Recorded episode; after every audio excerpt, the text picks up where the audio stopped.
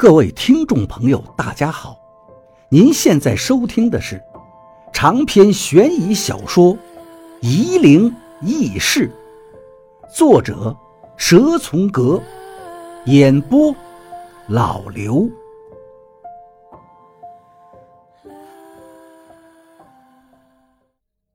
第二百九十四章，他们以为我是张光弼的人。他们认为王八是老严的人，众人都已经就座了。宇文发沉到处张望，看见我跟王八了，连忙在正席上腾出了一个位置。王八看了，站着没动。宇文发沉连忙又给两个人说好话，腾出位子，让我跟王八都过去。可是金仲并不领情，自己找了个下席去吃饭。吃过饭。大家又回到了平坝的中间，现在形势明朗了。王八和我还有金仲，就是要以鬼道的名义来争取过阴人的身份，势必要和已经推选出的青城、虞山、全真、武当还有三个散人较量，得罪他们也是不可避免的。虞山派的朱道长主动说道：“我等了几十年了。”既然来到这里，总不能就这么走了。我师傅说，七九年大家都选你，可是守门人也没让您过去呀。金仲说道：“也许这次他会同意呢。”朱道长有些闷闷不乐：“你师傅金炫子的听贤，天下无出其右者。你师傅若是在……”我就不争了。金仲不说话，从怀里拿出个沙漏，里面只有沙粒，没有水。朱道长看了，愣了半天，才茫然说道：“算沙？嘿嘿，怪不得鬼道今年志在必得呀！”金仲指了指我，是他。朱道长这才上上下下把我打量一番。对我说道：“徐师傅，你听弦能听到多少？”我老老实实的答道：“您手上的那个二胡只剩下一根弦了。”朱道长苦笑道：“哎呀，是啊，我还是要用它。可是你什么都不需要，你来帮我看看，我这个二胡还要用多久？”我走到朱道长身边，把二胡拿在手上，用手一勾，单弦也断了。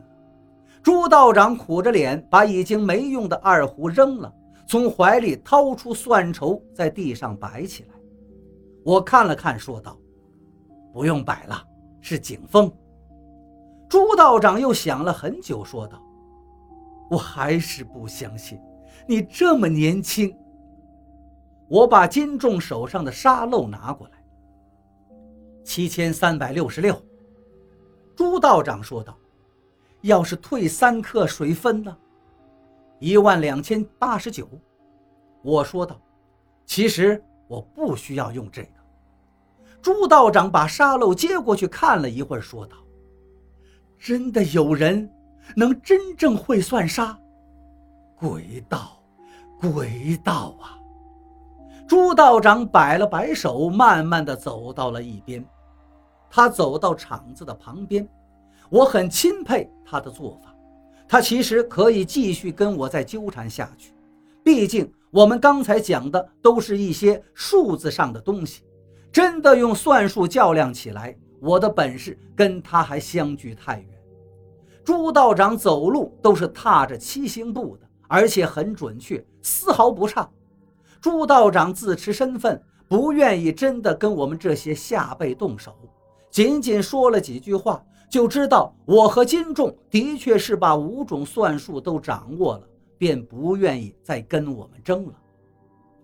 青城的余权说话：“天下道门众多，真正看重入阴的只有茅山和青城，啊，还有你们鬼道。”于师伯。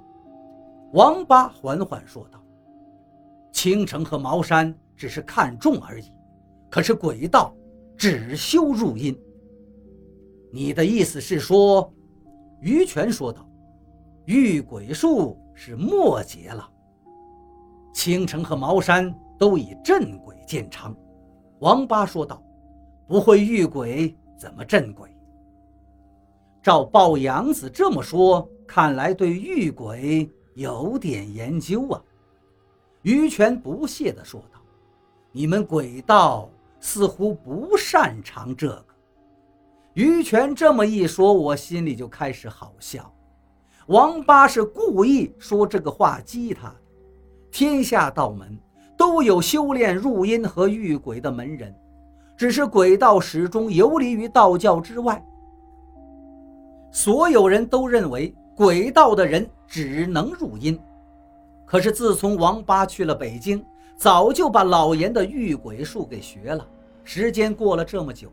王八肯定用他自己所学，将遇鬼术修炼到纯熟。王八的遇鬼术已经跟茅山派的套路有所不同了。王八把手上的旗帜拿了出来，这旗帜我很熟悉，他不止一次在我面前用它遇鬼。可是现在我发现旗帜好像有点古怪了，再仔细瞧，发现旗帜上都织了牡丹。绿色的牡丹，于权不作声，慢慢的抽出背在背后的长剑。我看着不免心惊了。长剑的剑身闪着金属的寒光，不是道士们常用的桃木剑。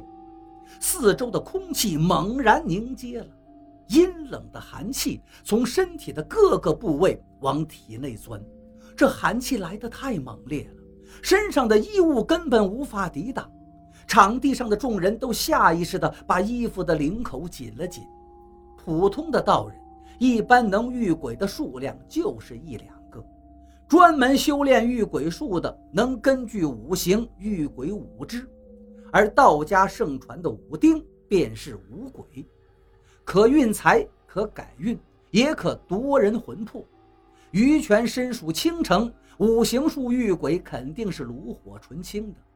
我看到于泉的身后，模模糊糊的站着一群的鬼魂，都低着脑袋，身影是灰色的，在灰色的天色下看起来就很模糊，竟是五五之数，二十五个。我轻轻对王八说道：“你看得见吗？”“看不见。”王八说道，“但我知道有多少，在哪里。”要我帮忙吗？我问他。暂时不要。王八没敢把话说满。我撑不住了，你再帮我。我向后退了几步。王八把手上的旗帜摇晃起来，他身边的鬼魂也慢慢的显现出来。他走的是北斗的路数。王八自己站着瑶光的位置，其余六个星位各分成七星。四十二个杨氏的人，于权说道：“怎么可能养这么多？你的魂魄镇得住吗？”王八说道：“鬼道的门人没有魂魄的不止我一个。”王八话一说完，脑袋后的长剑也祭了出来。明灵，王八的魂魄就在明灵里。我从没见过道人斗法，刚才看到金仲和白云观的李道长过了几招，才知道，高手过招，真正动手的就是瞬间的几下子，并不是想象中的你来我往纠缠很久。我也没见过鬼打架，是今天我要看见。